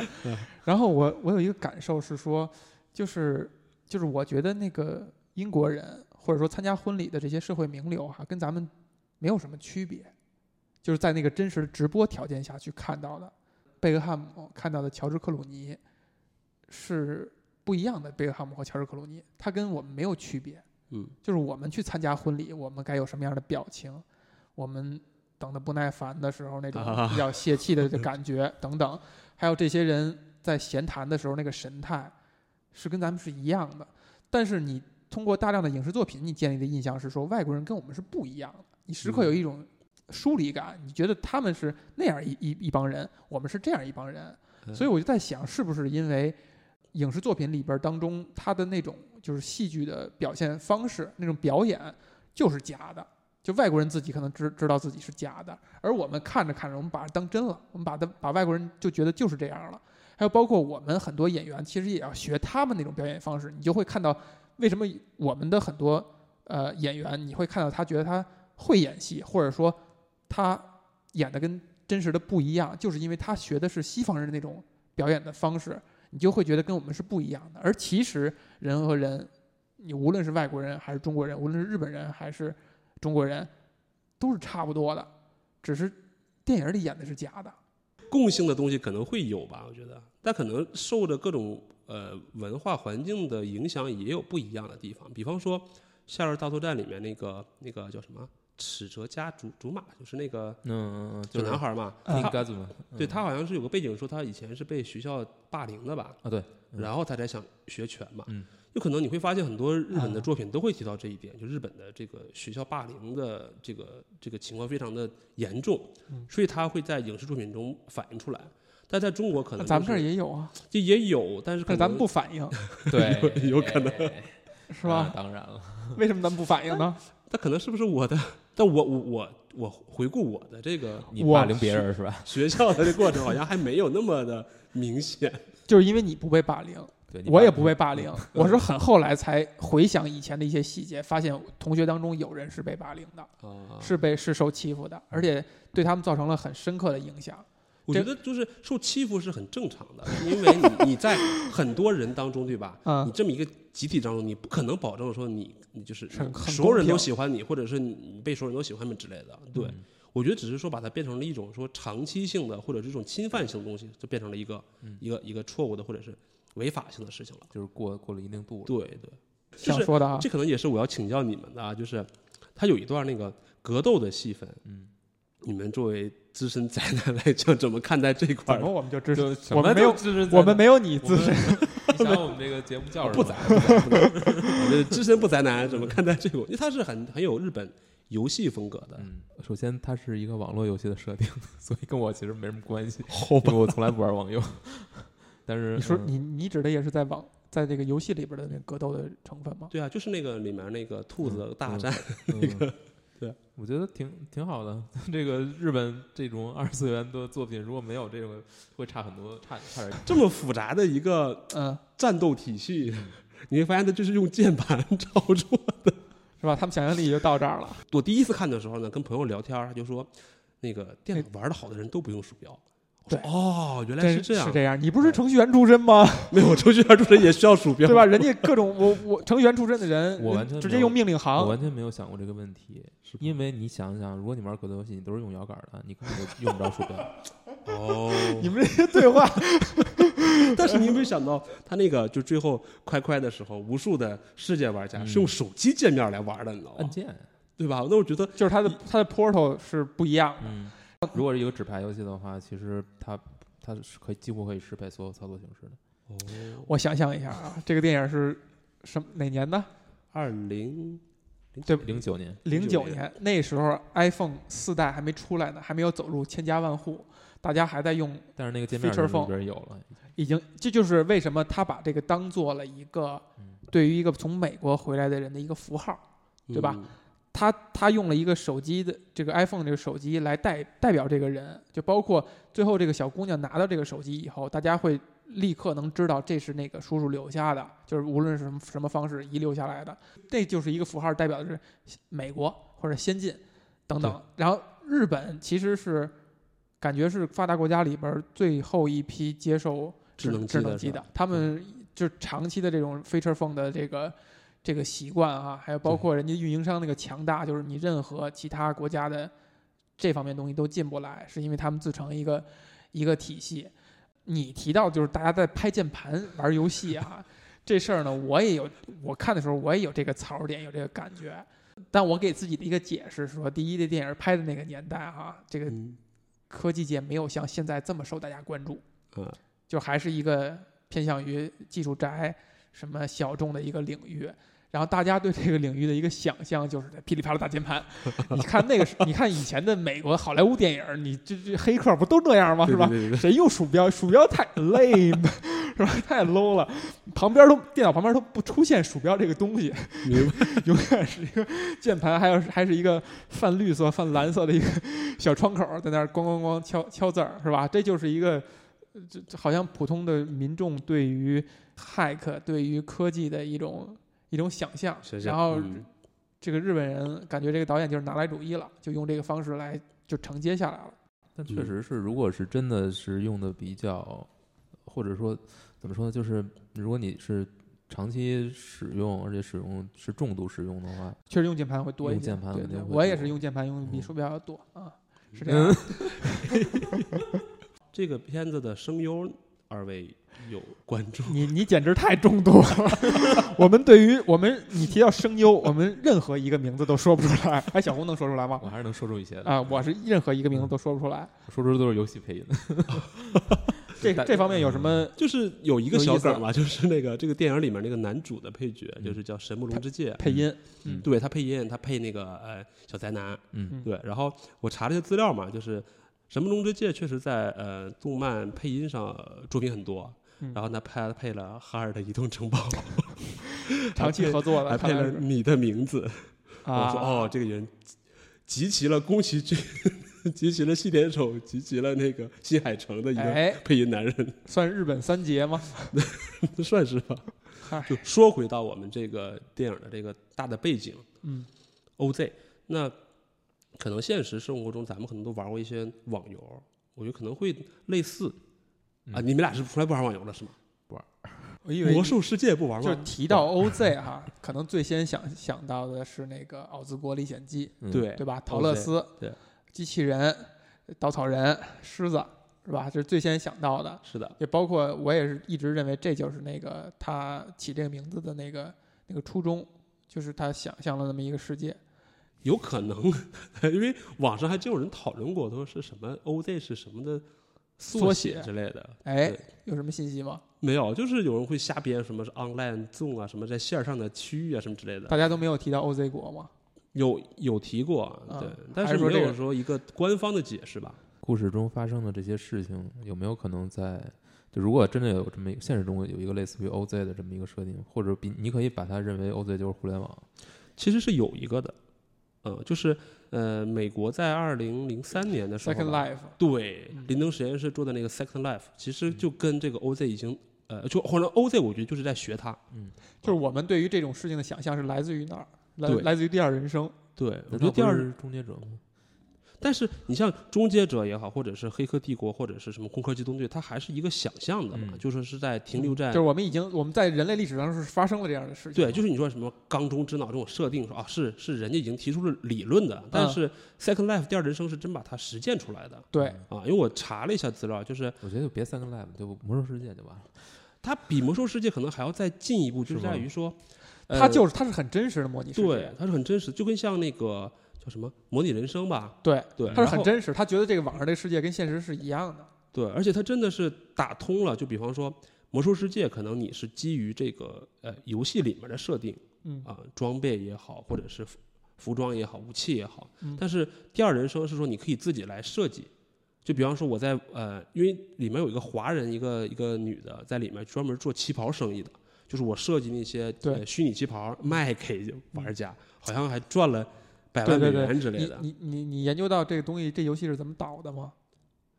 没倒啊，现在还有呢。还，有好 像还我有前几天还注册了一个账号呢。还有，嗯哦，就真的啊就你需要翻墙过去，不，你需要干个什么东 西，然后需去要这个这更科学的， 对科学的上网方法，然后你就可以呢。但是这个没有倒。还有的呀，那为什么大家都都现在都不提了呢？这它它很小众在你的是不是说了吗？要逾越某种东西你才能对，我觉得是这样。第一呢，它中啊间、它它中间出现过一次危机，就是它的情色危机，嗯啊，哦就是已经变成了说在里面进行情色交易这么一个东西。啊，那啊所就是有的游 戏都都会这对样那可，能就我觉得说舆论的影响或把它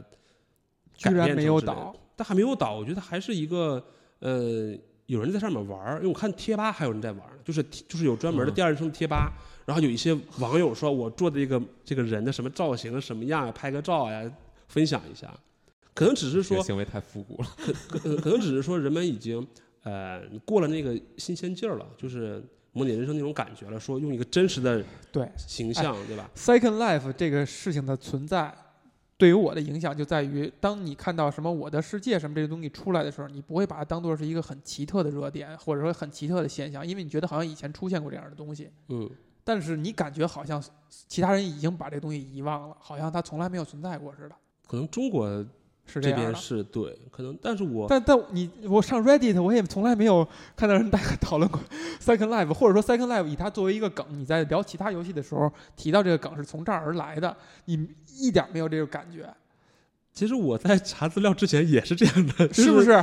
Second Life 刚出来的时候，我还在上学期间，就跟学同学之间讨论说特别牛逼这个事儿，啊但后来就忘了。是不直到是？这么多年来重新重启这个，然后上网一看，发现这网站还活着，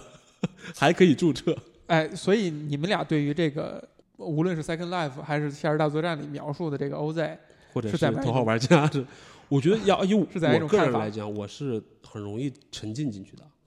我还真是一个真的吗？对啊呀、因为我首先我是魔兽玩家嘛，嗯我这魔兽大概玩了几年吧，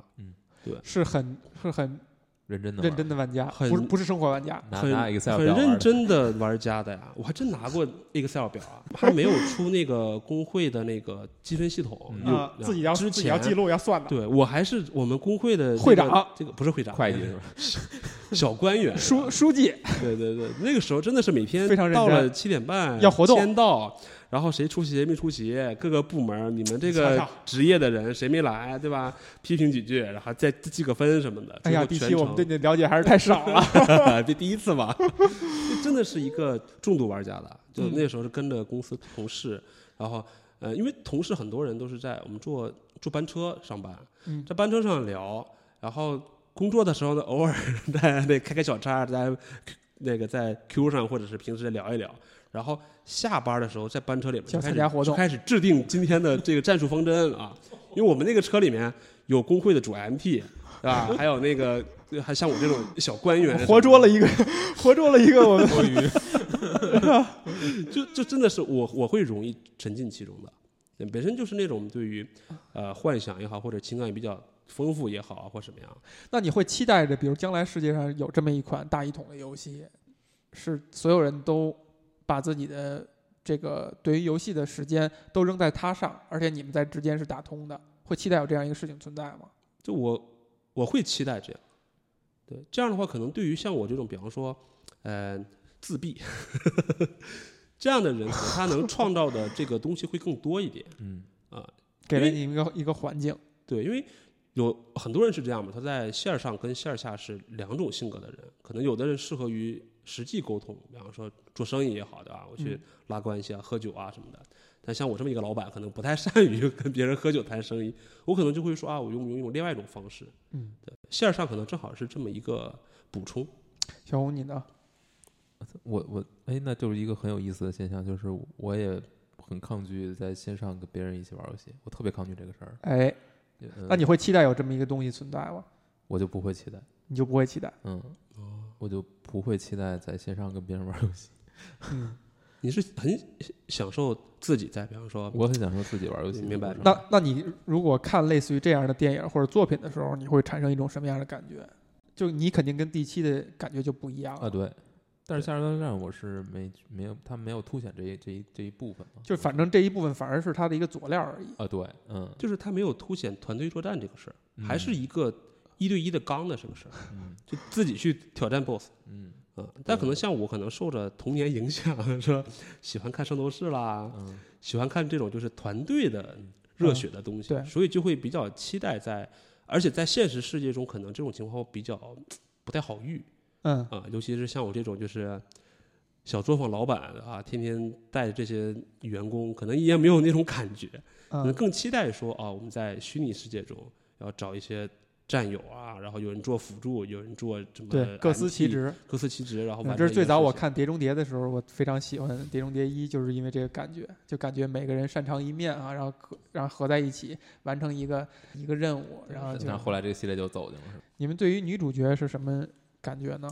哎，这个可以说一说。我到这次看到一半儿就觉得这个可有可无。呃，就是有这种感觉，就是吧觉得这个女主角塑造得不是很成功，啊哎，就是因为我已经忘了啊， 就是忘差不多了，就是觉得这个女主角怎么感觉好像从头到尾都没他们什么事儿呢？就感哎觉这个男孩儿反正倒是继承了这个这家的的精神，嗯，嗯，然后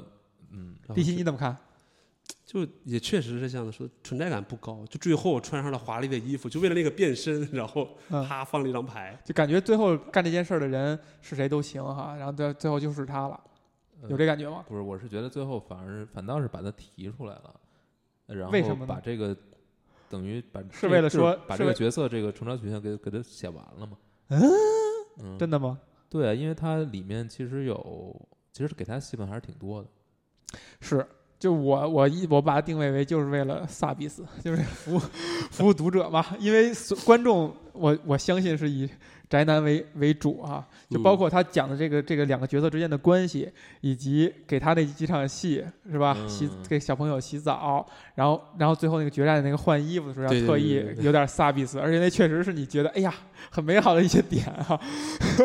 是用来嗯服务服务大众的。为市场服务了。 然后你如果硬要硬要去往高尚一点方式去理解它的话，你会觉得，呃，以太奶奶作为家族的开始，然后最后干这个角色一定是一个，也是一个女性角色，你会有这样一种，呃，硬要去理解的一种一种方式。但除此之外的话，其实感觉这个事儿谁来做都行。好像电影里面也有这么一个自我吐槽，就是为什么很多账号，就是很多国那个那个其他人愿意把账号给到给他他嘛，然后啊他那个大叔还是爷爷说了一句说，哎，一定是我们家姑娘漂亮， 宅男多，对吧？所以一定喜欢美 女。所以如果回忆初看这个电影的时候啊，会因为是因为这个女主角对宅男的吸引而对电电影有额外的感受就是吗？它这个它这些设定其实都是日本很多动画里面基本的一个设定，它只是说它 work，所以我就持续的这么做就完了。嗯，我就觉刚得就是才说的这嘛，个就是胜者不就是什么？还说来着 Then 胜者不变嘛。就你这个东西既然是已经、啊 then it is and broken fix it，就是那意思，你懂吗？对，其实是当然是有偏差的。就是我们在看我第一次看的时候，那个海报里面是那个姑娘，嗯对吧？女主角举哎个，旗，是然后甚至说还出现过她单人的海报。我们是觉得说，哎，是不是这个女孩在其中起是到一个个很女权的电影儿，很起到女一性的个电影儿。决定性的作用啊的？但结果发现实际不上不是，还是一个家族的事儿。这就让我想到，是不是日本人惯用惯用的障眼法，就像小岛一样，是吧？ 明告诉你，又 聊到你其实并不是擅长的领有域有劲吗？就是他们惯用的障眼法吗？哦，呃不知道、 So 啊 this，name 你刚才提到了哈，这个声优同时集成了宫崎骏、新海诚、 细田守这仨人，我都不想，我都不觉得能是摆在一起聊的哈。但是既然提到这一点，嗯，你你对这三个导演各自有什么呃情感的投射，或者或者或者哪个更喜欢一些？我如果说都没有的话，会不会挨打？ 宫崎骏的作品真的是我上学的时候看的，嗯反而最近几年就不没怎再么看看了了，嗯就慢慢的就有点，就无论是从情感上还是记忆上就有点断了。嗯，然后新海诚确实是因为最近在，比方说你的名字也好，或者是别的在补嘛，风口浪尖儿，对，所以对他的情感会注入的会强一点儿。再加上我第一年工作的时候，就有他的《秒速五厘米》，当时跟圈儿里人都说啊，每一帧都是壁纸啊，从就这句话我是从那时候来的嗯啊。然后可能对他就有点那种自己的情感在吧，再加上那个你的名字上 上映的时候，我还装嫩哈、就看了场首映之类的。然后看完之后，觉得嗯，还确实不错，稀里哗啦了，呃，有这么点吧， 也是哭了。对对，这所以反而是说，可能要按照顺序来说的话，应该是新海诚大于西天守 大于宫崎骏。对，因为宫崎骏，我觉得就他是他就像是一个神，但是跟我关系又没那么近。就虽然是作品都看过，什么啊《红猪》也好啊，但是什不是么你的时代，对对对，可能就是没有那么的一个，或者是我经历了那个时代，但是是我在心智不成熟的时候经历那个时代啊。如今我已经在接触别的了。你把它封存为你心智不成熟的时候了，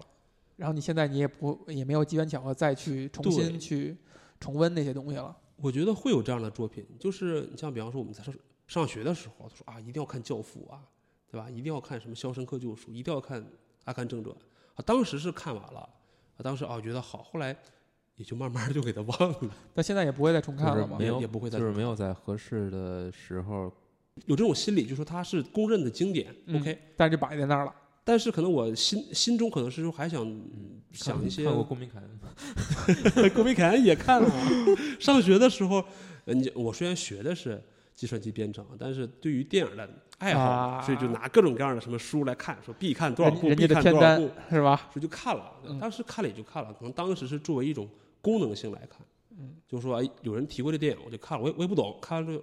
也就看完了，嗯并把它束之高阁，放到上面说，哎，这部经典我看过了，打个勾。 完事儿，哎，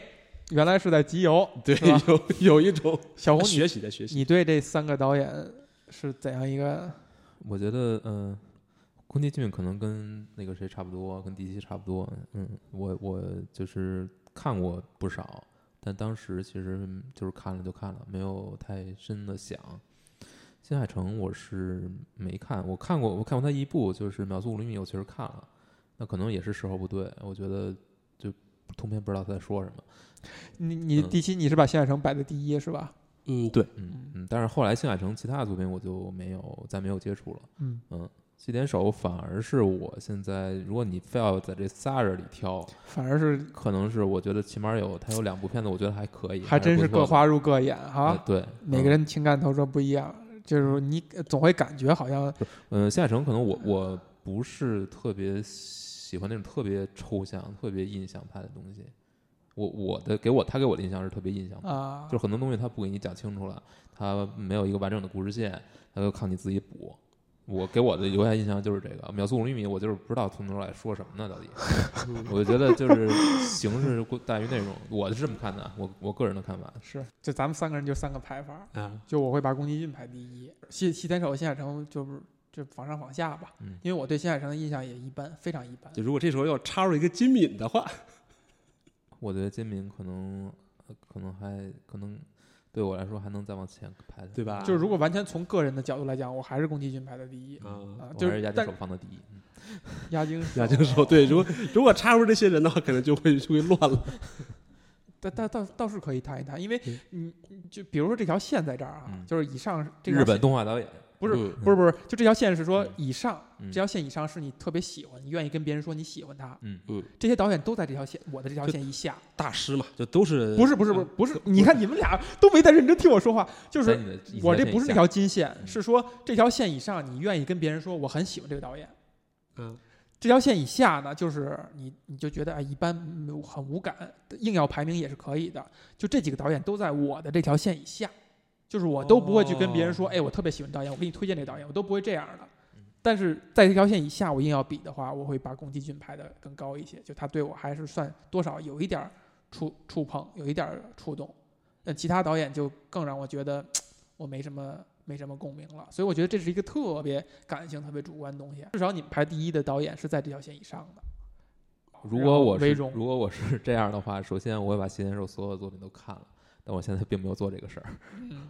还好，西天手作品不多， 对，其实就像刚才三年一部。之前 之前那个第七说的，就是这对你你我一问你的时候，你不是说对这三个导演都没什么，就是这个感觉，嗯，就是其实他们都不算你心目中的大师，都不算你觉得呃你特别崇崇敬他们，而只是刚才问到这个问题，你硬硬排的名。嗯，就可能还是跟个人的经历跟情感有关。比方说，要是以我来说啊，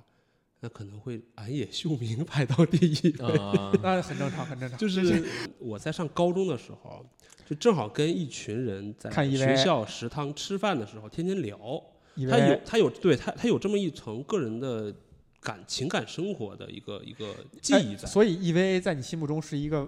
真的是完全不可替代的一种存在嘛？就他就他他已经像不是神一一样部作品了啊，他就是一个回忆。那个时候，不管是聊的 EVA 还是聊什么什么，对吧？？嗯嗯，只要聊的是就是聊对象不重要。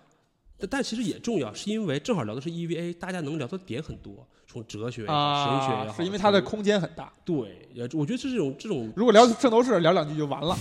就大家就就天马流星拳就完了，那啊那是我们小学的时候聊的，对吧？小学的时候几 是个吧？小孩子们一分说你像冰河，哎我当你是时往那我一是射子龙你是吧不是说好不配作品 的吗？对对都会剪， 对 对，都会减，都会减。我们大伙儿正好就是 EVA 这个时候呢，是正好这一波人，对吧？大大家大家都有这个相同的兴趣点，嗯，而且这个作品呢本身提深供了度很又大的够，空间，。对，所以才能让我们每天中午都能聊。如果他作品就一，比方说《夏尔大作战》，可能聊个七八天就聊过去了 我们不是不会，我们现在聊作品都啊啊啊！对， 开玩笑，就就是就可能就是哎嗯七八天就聊过去了聊过去了，但是 E EVA 难道不是一小时时就聊完了？ ？EVA 可能就是哎没事儿，突然谁又看出来，哎我今天又看了一个什么又看点出来了。好像还挺有意思的，大家来聊聊聊聊。哎，所以你小时候你会看到那个定真寺的那个是在打飞机吗？ 我剧透你了是吗？这个还真第几集啊？ 就是最后那个呃，明日香躺在病床上，那个定真寺去看他，好，还真忽视这然后点了。然后镜头一转就黑了一下出，就是 EVA 惯用那种字幕嘛，然后定真寺手上一湿了，然后就给了这么一镜头，就我回去要看一下，我回去要看一下。我哎 你就想想这作品有多有深度啊吧。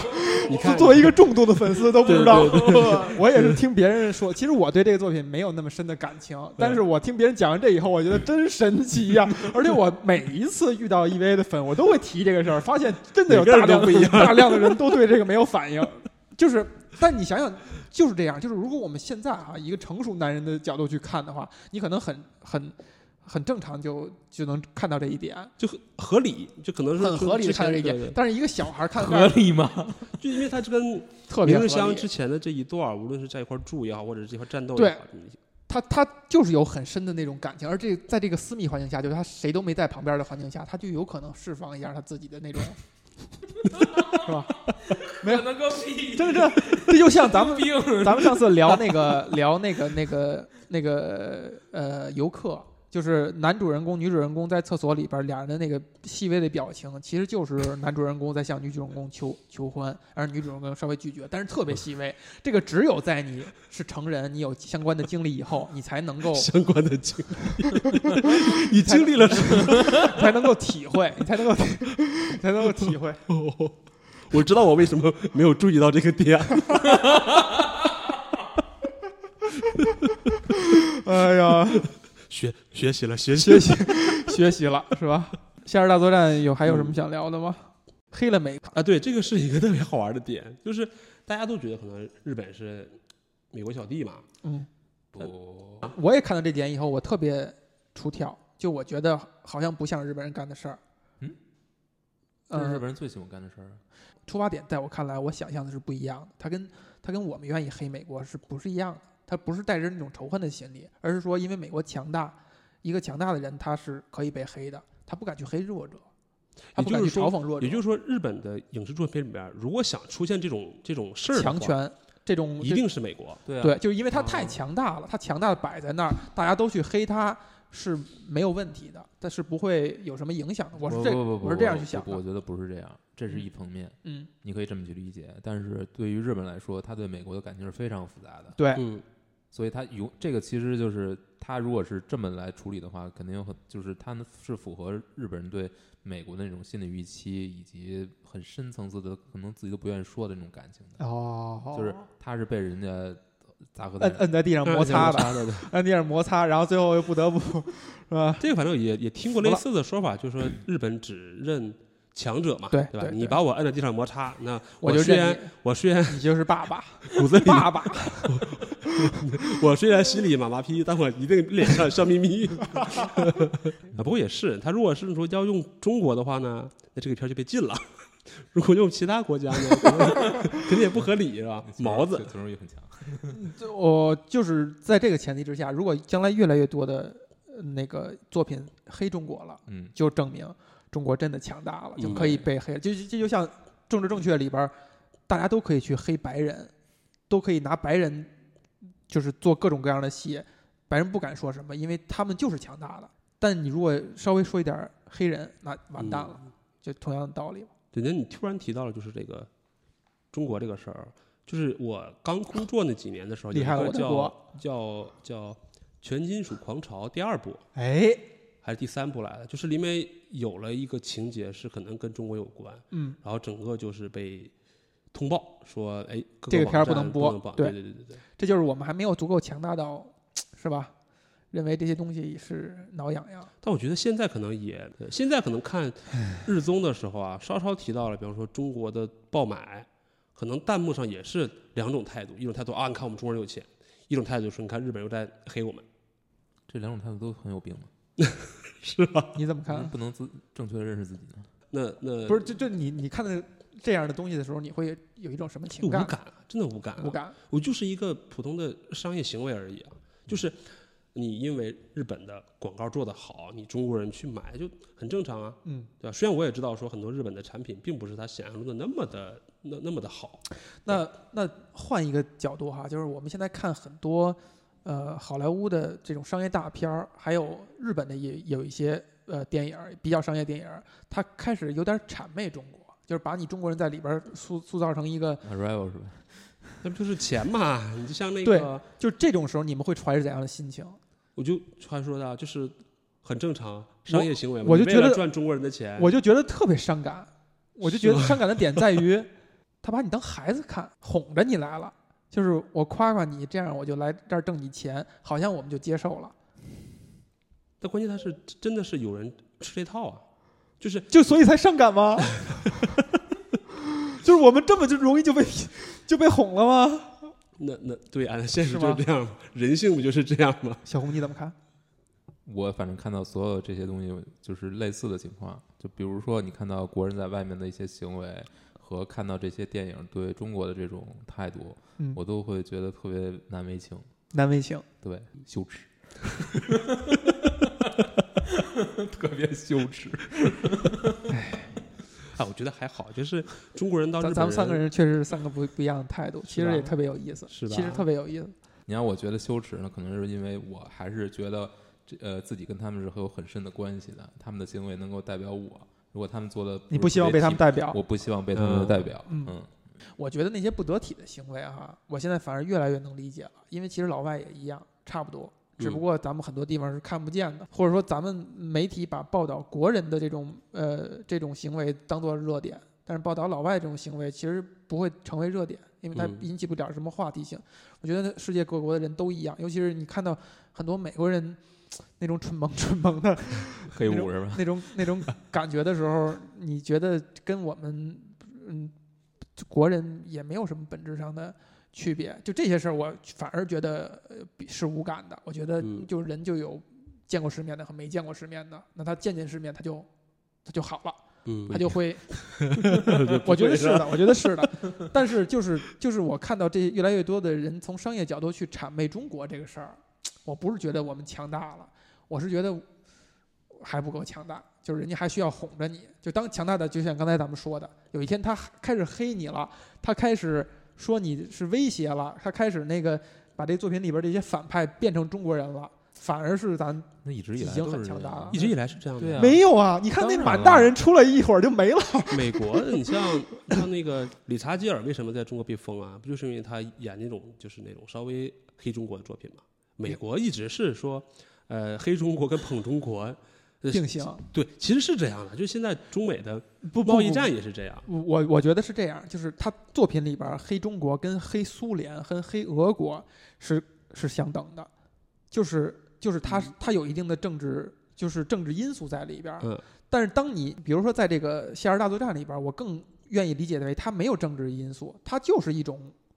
找一个就必须要有人一个国家来扮演这个角色。明白？那美国特别适合，对，对因为对对对你足够强大，呃你扮演这个角色是没有问题的，而是这个角度，而不是说它带着一定的政治因素。你们觉得细田守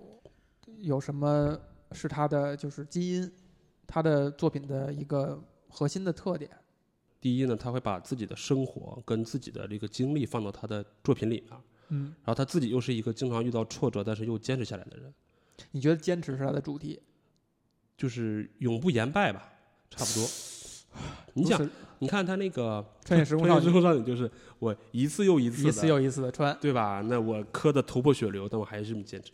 然后狼的 孩子许和雪，就是他妈妈是一个城市里面的人，但是呢，因为他的孩子有了狼的血统嘛，他嗯就被迫要下乡到农村里面，从最原始的刨那个耕地，哎，你要这么说呢，他主要角色都是女性啊，这算是一个特点。啊但是怪物之子就不是啊，怪物之子就是纯啊一半儿一半儿吧。一半儿一半儿吧嗯。对，你像你像怪物之子也是，就是一个人哎，我觉得提到怪物之子最合理，最让我感动的是，就这个男主角的成长不是一下子的。嗯啊，他是经历了无数个春夏秋冬，才从一个什么都不会的人变成了一个功夫高手的。我觉得太感动了，我说终于有人这么拍了，一般都是三个月后、突然间六个月后，啊，马上就一代高手了，你知道吧？ 然后就跟别人打起来了。嗯，怪兽之子看到最后其实也挺感动的，嗯，但是不像我觉得它的整体感没就是没有《夏日大作战》这么这么紧凑，嗯，它拖的时间比较长，嗯各而且它前半段后半段有很强的这种割裂，前半段幻想世界嘛，后半段回到现实了，然后整个调子都画面画面画这个冷暖都都发生了很大的变化，嗯，但是还就是很还是。虽然我剧情都记不太清楚了吧，但是这个最后的感动其实还是挺挺像的。